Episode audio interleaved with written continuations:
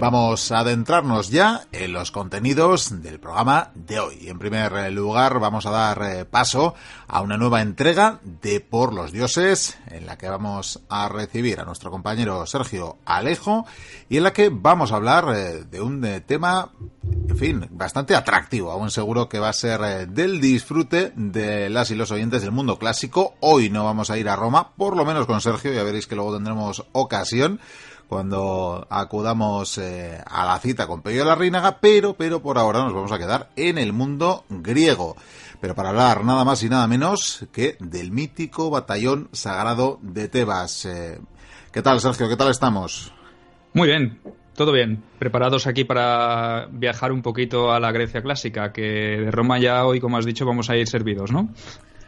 Bueno, bueno, realmente sí, va a haber eh, cierto, cierto invento, bueno, invento, siempre decimos aquello de que inventar, inventar, no es que inventaran tanto los romanos, pero mejorar, mejoraron muchas cosas y será uno de estos elementos que podremos comentar luego en una curiosa, en una curiosa charla inédita, desde luego, en eh, la biblioteca perdida, en casi 300 programas, fíjate que llevamos, pero sí, sí, será interesante, a buen seguro, pero por ahora vamos con otro tema también muy interesante, me atrevo a decir que más por lo menos para los fans eh, del mundo clásico y de sus batallas, y es que vamos a hablar de esa unidad decía mítica y la verdad que creo que no hay palabra más acertada. Hoy nos contará las razones por las que podemos llamarla así y me encanta, me encanta que vamos a encontrarnos una vez más con el número de 300.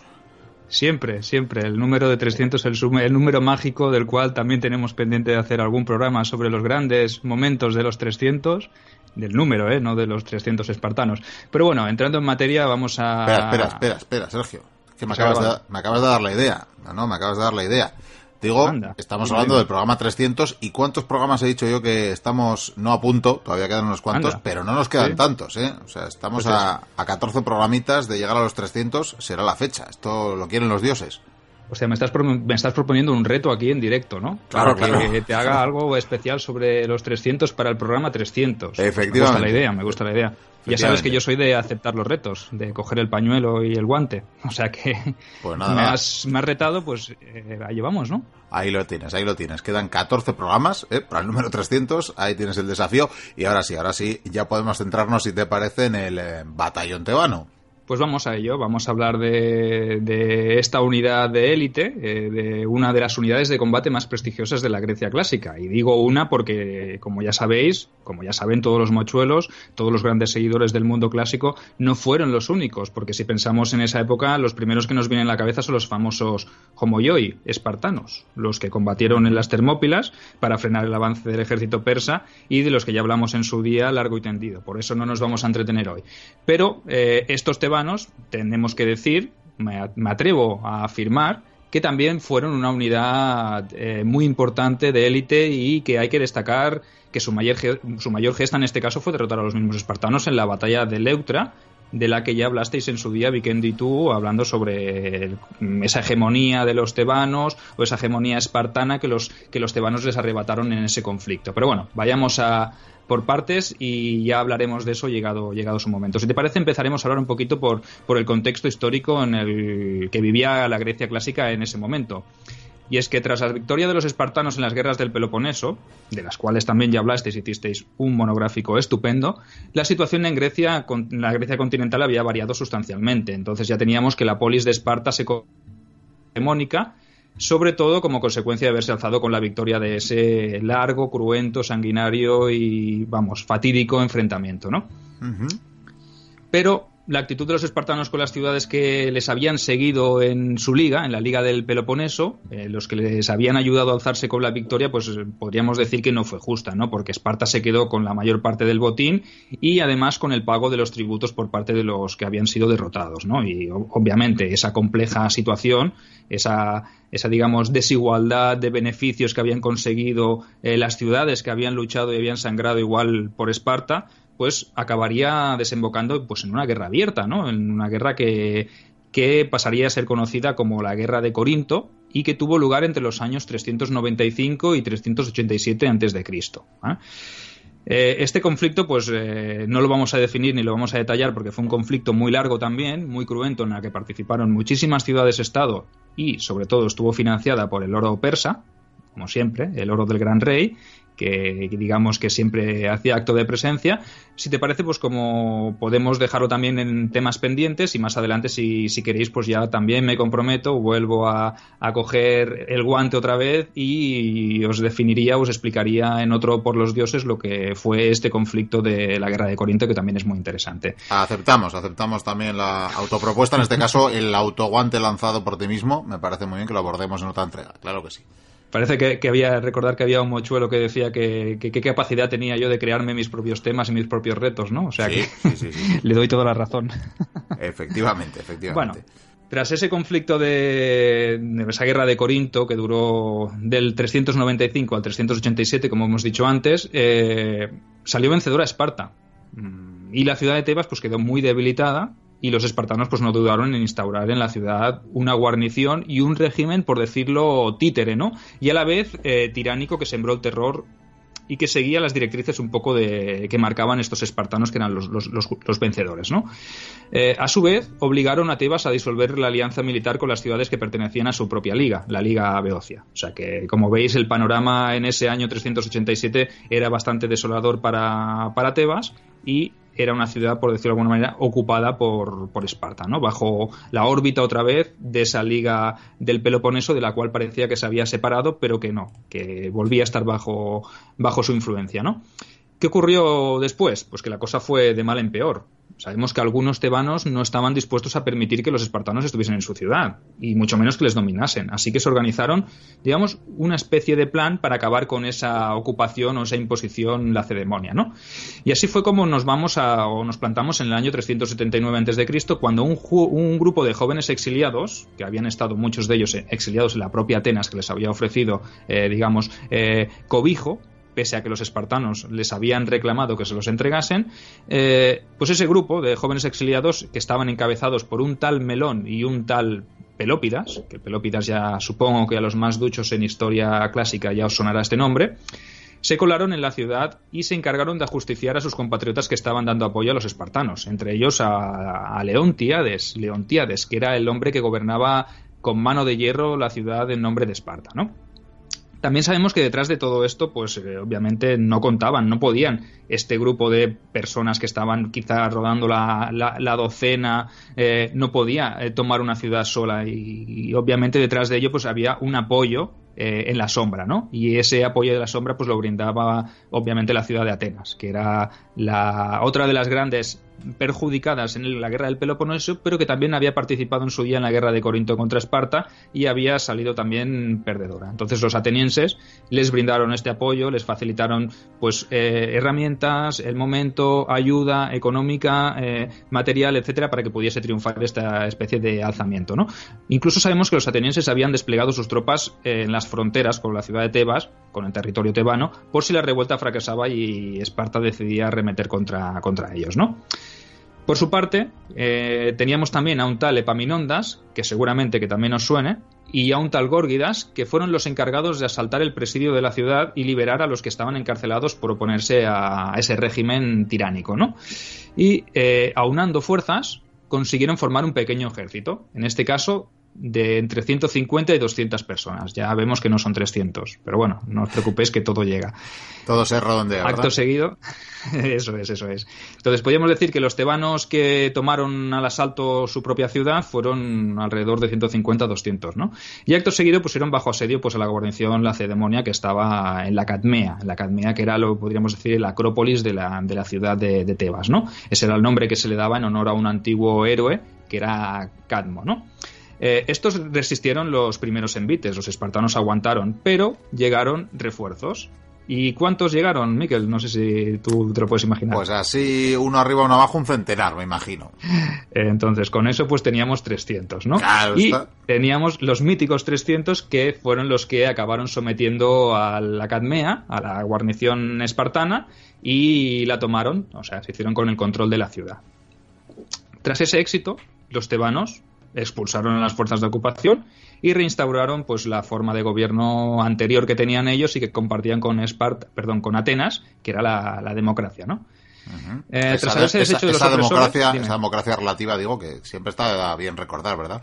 que no incluía, pues, eh, en fin, ni a esclavos, ni a mujeres, ni a estas cosas. Eso es. Eso es. Solo los ciudadanos la llamaremos democracia entre comillas, ¿no? Porque algún día también podremos hablar de la democracia, esta pseudodemocracia o primigenia, ¿no? Que era una democracia, pues, para unos cuantos, ¿no? Como tú bien has dicho. La cuestión es que tras haberse deshecho de los espartanos, eh, nombraron nuevos beotarcos. Los beotarcos eran los líderes militares que estaban en cabeza de la ciudad de Tebas y de la Liga Beocia, ¿no? Eh, y nombraron, pues, a los que habían jugado un papel importante en el, en el asunto, ¿no? En este alzamiento que había acabado con la recuperación de la ciudad, ¿no? Y de la independencia, por decirlo de alguna manera, de eh, respecto a la ocupación lacedemonia, ¿no? Y nombraron a Melón, a un tal Carón y a Pelópidas, y se les asignó la tarea de reconstruir de nuevo la Confederación Beocia. Hasta ahí todo normal, dentro de unos márgenes normales y aceptables, ¿no? Pero obviamente los espartanos pues no iban a tolerar que esa acción quedase impune y fue así como uno de los reyes de Esparta, en este caso Cleón Broto, mandó una expedición punitiva contra Tebas. Obviamente pues no le salió tan bien como esperaba y no tenía hombres suficientes como para aguantar un asedio largo y tuvo que retirarse sin haber logrado su objetivo y a la espera de obtener más refuerzos. Pero entonces, ¿qué apareció? ¿Qué, pasó? Pues que apareció en escena de nuevo Atenas, ¿no? Y, esos refuerzos que, debían haber llegado, pues en lugar de ir a ayudar a los espartanos que estaban asediando Tebas, eh, se dirigieron contra Atenas.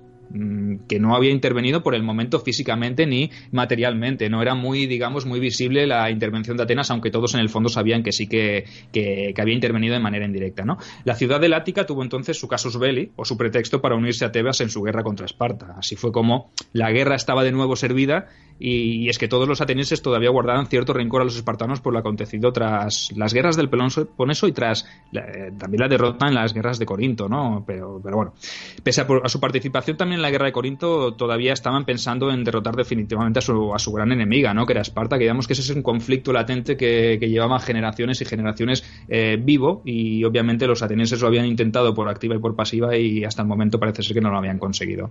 En cualquier caso, eh, parece ser que entonces los espartanos se retiraron, pero eh, eh, mandaron a, un oficial suyo, un tal Fébidas, para que continuase haciendo incursiones por territorio tebano. ¿no?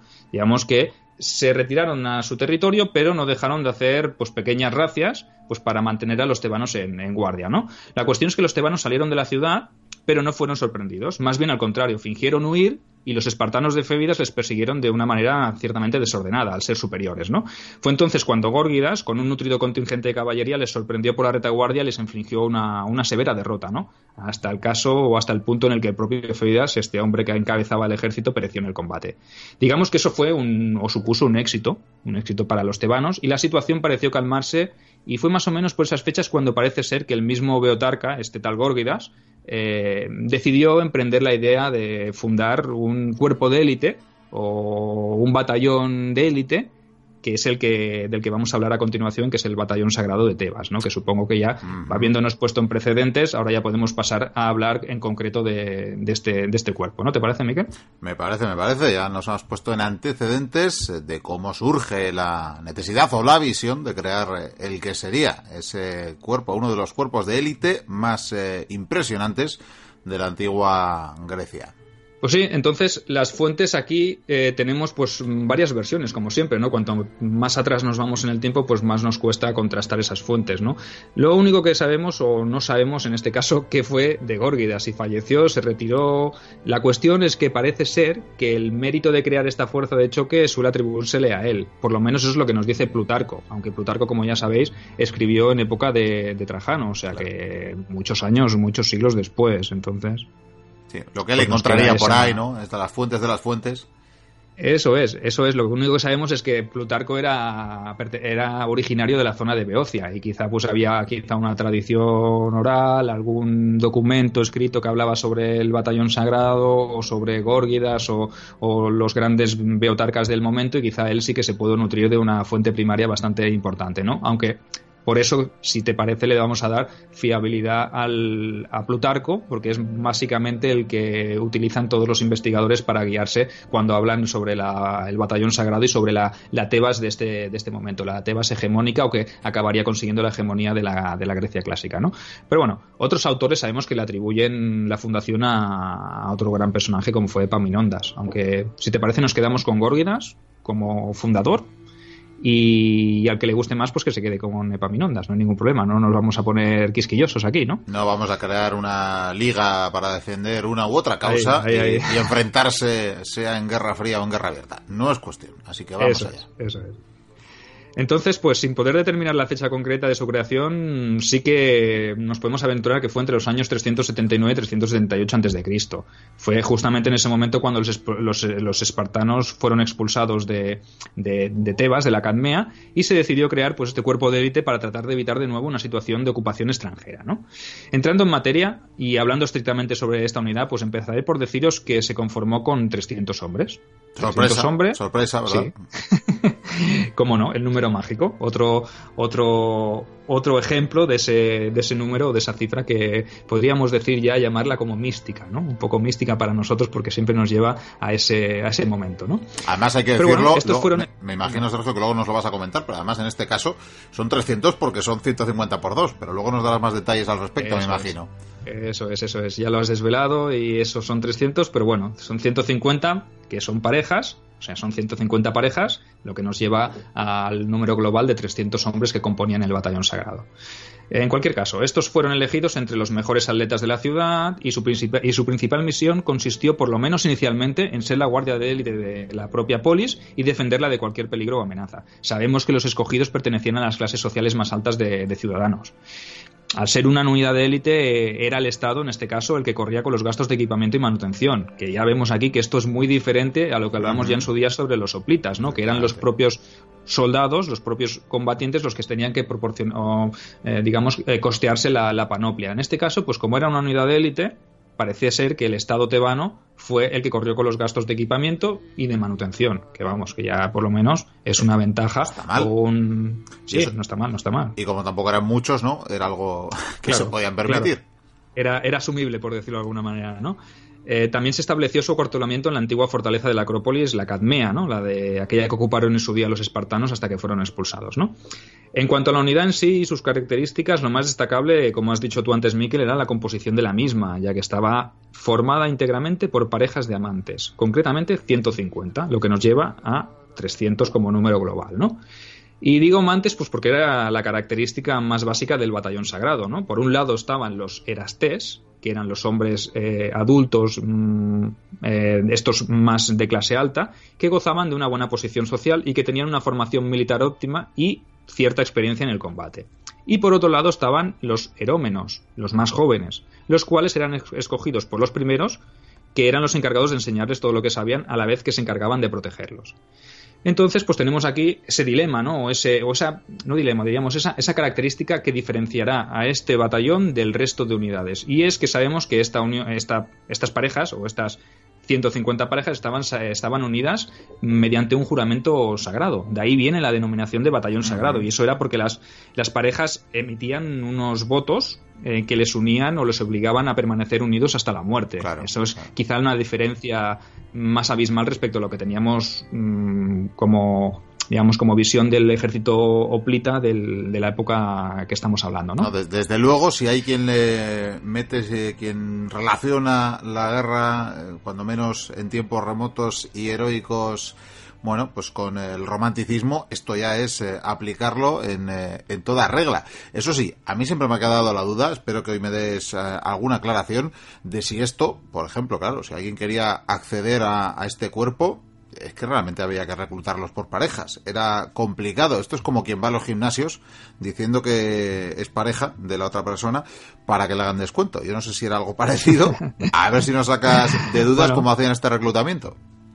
Sí, el reclutamiento, como te he dicho, se hacía pues sobre todo con los, los, hombres de, de alta alcurnia, Y estos eran los que elegían, estos eran los erastés, que hemos dicho antes, los, hombres adultos, los hombres de buena posición, y estos eran los que elegían a sus herómenos, a sus amantes, ¿no? Supongo que también tenían que cumplir ciertas características, como que fuesen buenos, buenos combatientes, etcétera, etcétera. Tengo que decir que aquí, en, a lo que se refiere a nivel de fuentes, tampoco hay mucho contenido que nos hable específicamente cuál era el proceso o cómo era el proceso de elección. Yo entiendo que, eh, que quizá Plutarco no ahonda demasiado, pero sí que podría ser que fuera pues eh, parejas ya eh, anteriores a, la creación del grupo, ¿no? Quiero decir, si este señor, si un señor de buena clase o de clase alta se le ofrece la posibilidad de entrar en el ejército, en el batallón sagrado, pues este señor, pues obviamente, pues si tiene una pareja que también, o tiene un, un amante que también está en el ejército, pues obviamente se lo llevará con él al ejército, ¿no?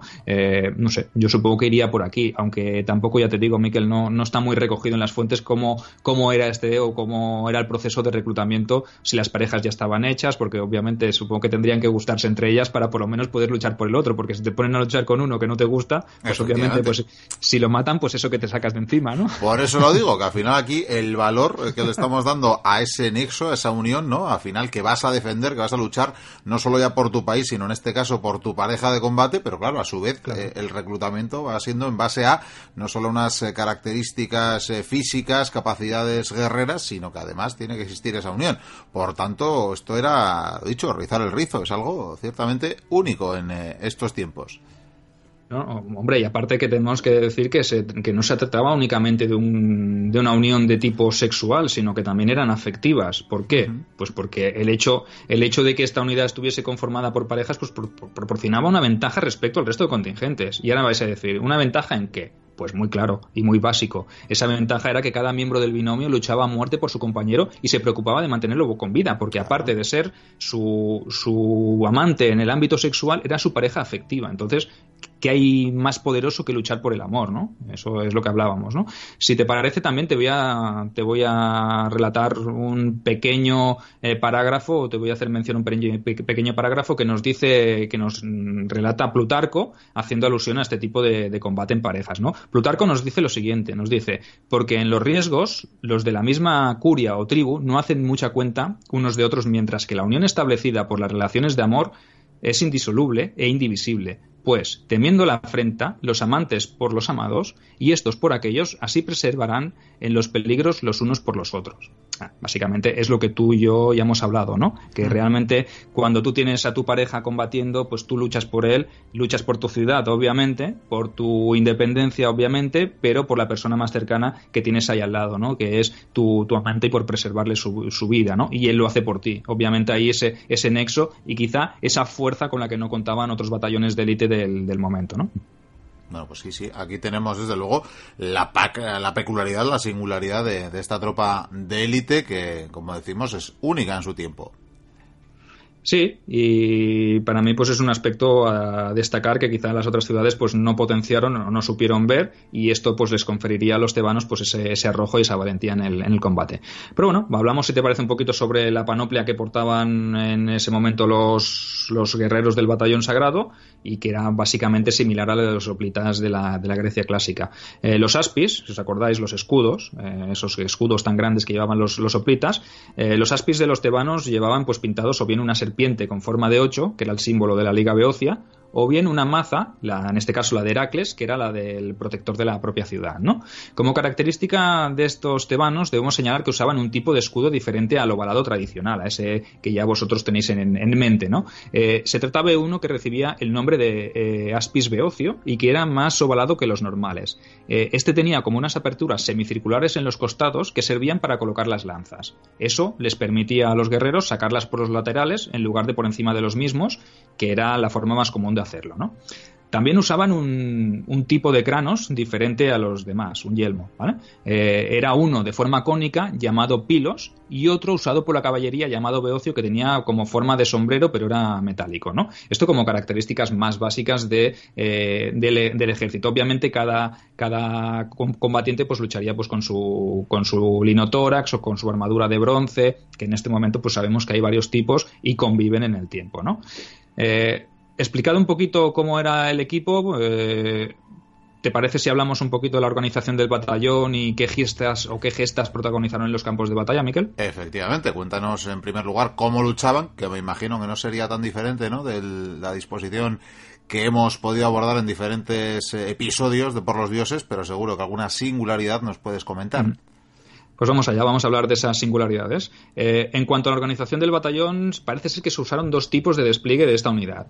El primero, el que se le atribuía a su creador según Plutarco, a Górgidas, era aquel en, cual, en el cual las parejas se separaban y se mezclaban entre las tropas regulares. O sea, no combatían como una sola unidad, sino que se mezclaban en, entre la misma falange de, de oplitas de la ciudad, ¿no? Los, los, soldados, por decirlo, que no eran de élite.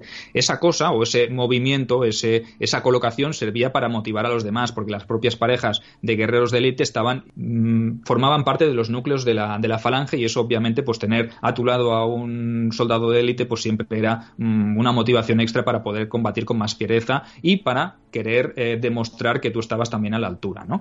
Eh, ese era el primer modelo. y entiendo, Sergio, si me permites, entiendo que una motivación también en este caso no ya luchar eh, por tu pareja, o no solo por tu pareja, o no solo llevarte a ti mismo a luchar por tu pareja, sino a poder liderar o conducir o animar a toda una unidad a luchar por otra unidad en la que a su vez está esa pareja, ¿no?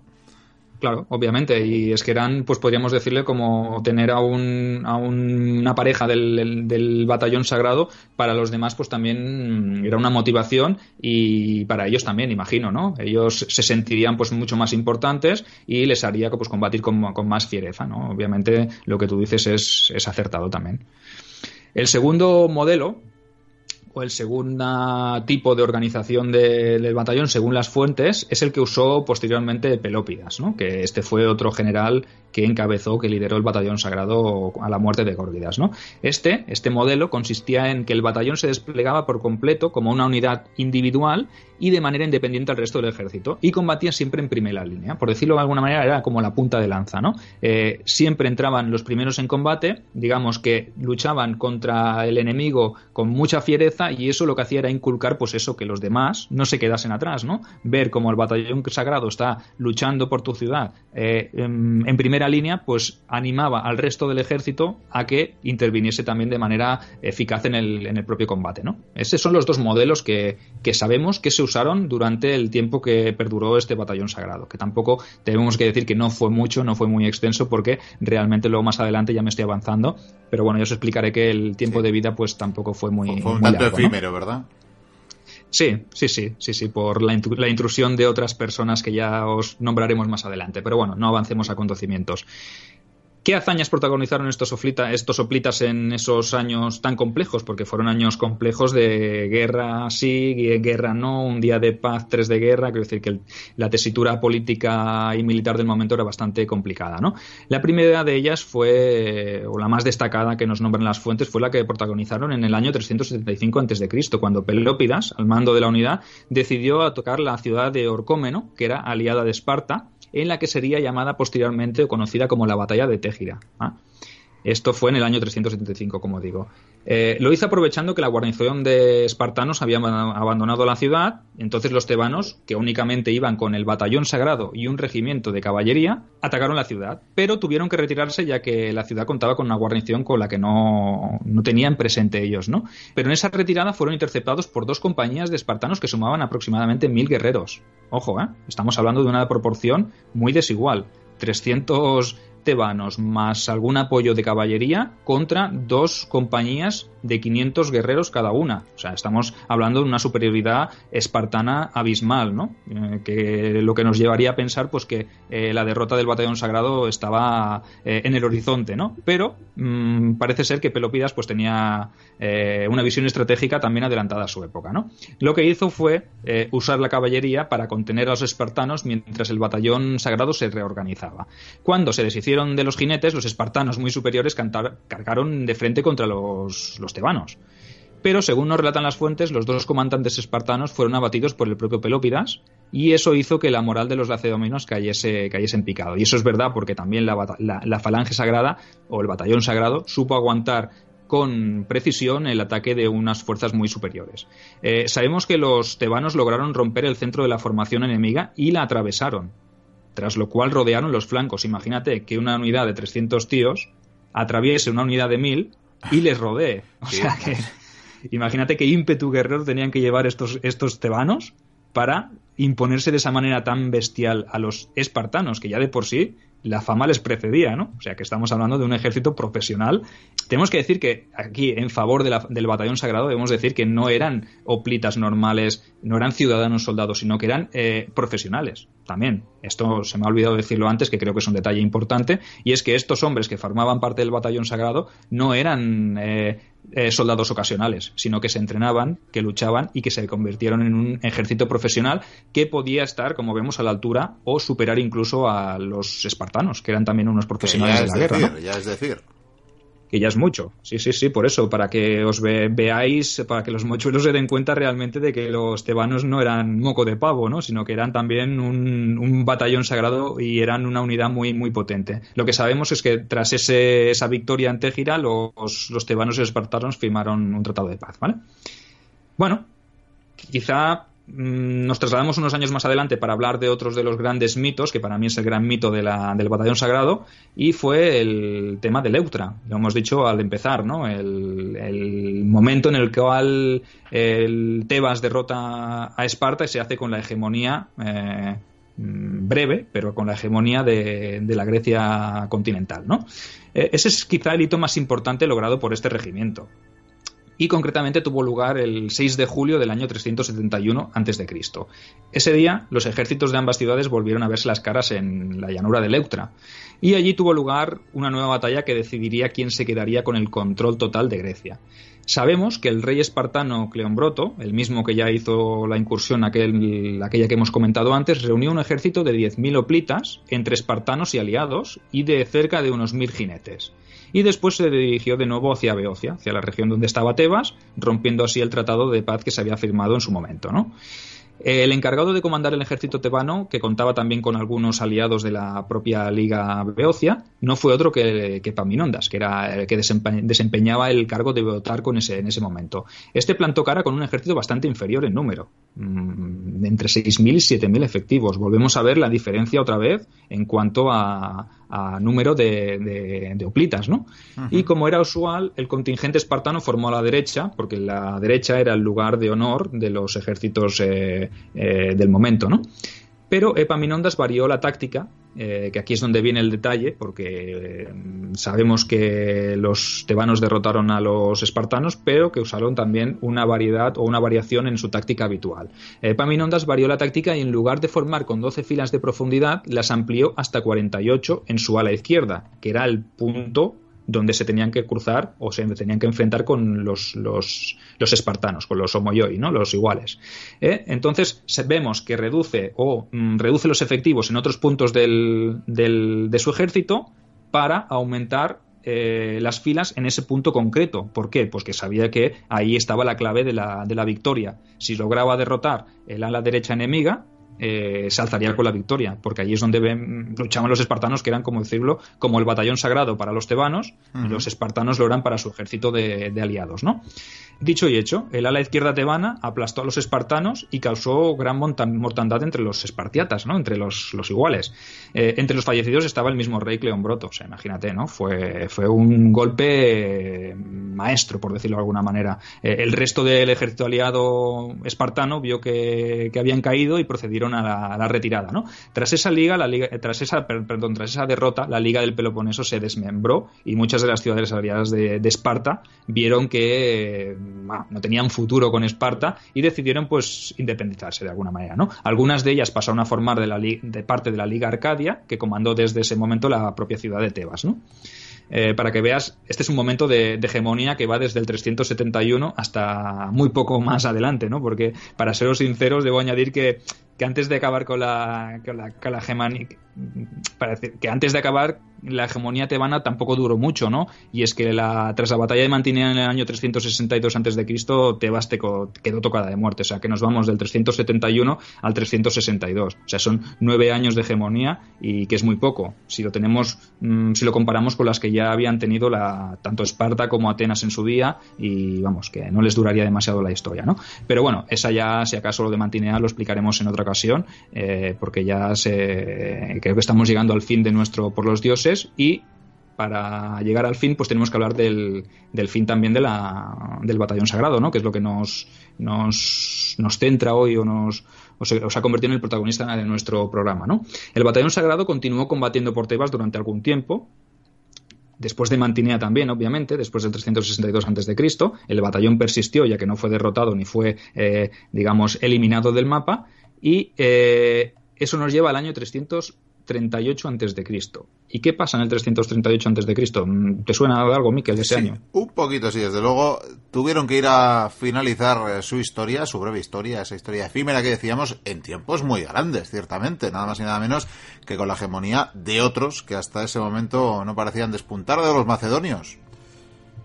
Eso es, eso es. Nadie les tenía en cuenta ni les había tenido en cuenta y es obviamente con todos los conflictos sangrientos que habían tenido los griegos eh, entre sí, pues no se dieron cuenta de que había emergido pues una gran potencia en el norte, ¿no? La Gran Macedonia de Filipo II, que estaba o se estaba convirtiendo en, la potencia predominante y que pues a él no le tachaban, a ellos no les tachaban de griegos. Los propios griegos decían que los macedonios eran bárbaros, no los consideraban griegos tampoco. ¿Y qué hizo Filipo? Pues Filipo trató de aunar eh, a los griegos bajo un estandarte pues para ese proyecto que él tenía en mente que era cruzar el, el, el mar, el Egeo, y eh, invadir Persia, pues que eso era un plan que él ya tenía previsto desde hacía muchos años, que sabemos todos que no cumpliría pues por X circunstancias, pero que sí que su hijo llevaría a cabo, ¿no? Alejandro, el gran Alejandro Magno.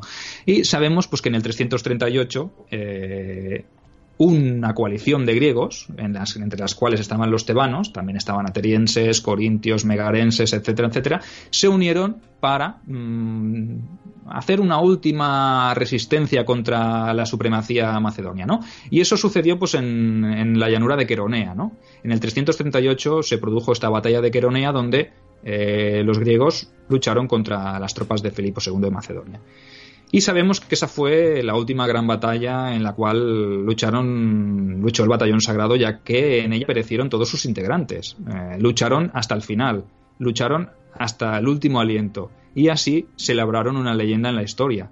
Y sabemos por el propio Plutarco que Filipo, tras la victoria, tras esa victoria en la cual no se rindieron los, los tebanos del batallón sagrado, les honró con lágrimas y con, digamos, un, un monumento, una especie de monumento que consagró a los dioses y al honor de, estos valerosos guerreros, ¿no?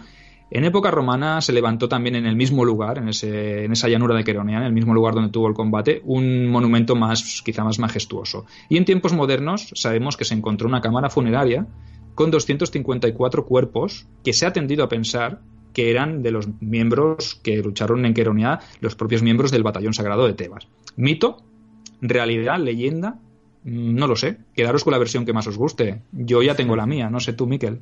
Efectivamente, vamos a citar esa última, eh, bueno, esas frases o esas palabras de Filipo, que mm, según Plutarco dijo, perezca quien sospeche que estos varones sufrieron o hicieron algo inapropiadamente, en esa referencia a los cadáveres amontonados del batallón eh, sagrado de Tebas. Apasionante, apasionante sin duda esta efímera tropa de élite que nos ha traído nuestro compañero Sergio Alejo a este Por los Dioses eh, del programa de hoy. Por cierto, te, voy a contar una curiosidad, eh, pero bueno, en este caso de la batalla de Leuctra, que como bien has apuntado al inicio del audio, le dedicamos un programa hace, hace un par de años exactamente, y revisando antes me daba cuenta que en ese mismo en ese mismo programa te entrevistábamos por segunda vez, ¿eh? por las eh, segundas crónicas de Tito Valerio Nerva, nada más y nada menos. Todavía no había nacido por los dioses, ¿eh? ahí estábamos todavía conociéndonos. Pues qué casualidad, qué casualidad que nuestros caminos se juntasen más todavía en ese punto y que hoy estemos hablando otra vez de, Leutra y de, ese maravilloso relato que ya os digo que fue espléndido. Por eso, para los que no lo hayáis escuchado o para los que queráis profundizar un poco más en ese momento, en Leutra, pues nada más que remitiros a ese audio que lo escucharéis que es magnífico y está relatado por, por vosotros de una manera excepcional. Pues nada, poco más eh, que añadir eh, por hoy. Te citaremos para el siguiente programa, te recordaremos esos eh, pequeños deberes, esas tareas, las que te has autoimpuesto y también la del número mítico, la del número mágico para la antigüedad clásica de 300, que sea dentro de 14 programas, cuando llegará la biblioteca perdida esa cifra, a ese número redondo que por cierto me parece, en fin, eh, apabullante llegar a semejante cifra de programas. Y espero que cumplamos muchos más, tengo que decirlo. Pues eh, nada, Sergio, un placer haberte tenido y invitado quedas a la próxima entrega de Por los Dioses. Hasta la próxima.